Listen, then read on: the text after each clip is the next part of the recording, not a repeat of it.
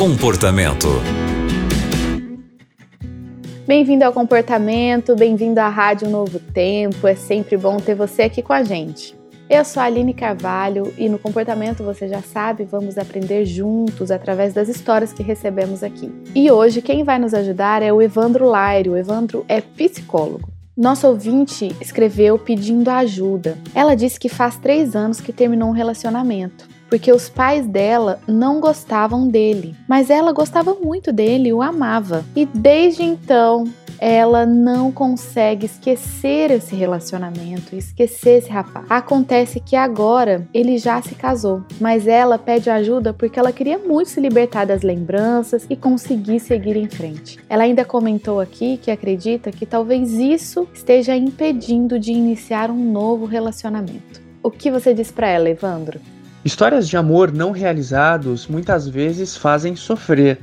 E isso acontece porque às vezes a fantasia que se cria a respeito daquela relação que foi impedida de se estabelecer, muitas vezes é uma fantasia muito maior do que a realidade que teria sido caso aquela relação tivesse seguido sem qualquer impedimento. E olha, muitas vezes as pessoas elas se prendem nesse passado imaginando como teria sido a vida delas se elas tivessem vivido aquela história de amor.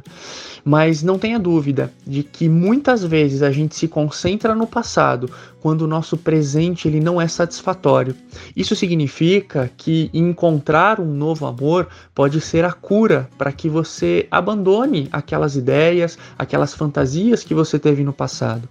E também a gente precisa considerar que pode ter um problema de autoestima. Será que você não consegue acreditar na possibilidade de conquistar alguém especial, alguém que seja à altura das suas expectativas?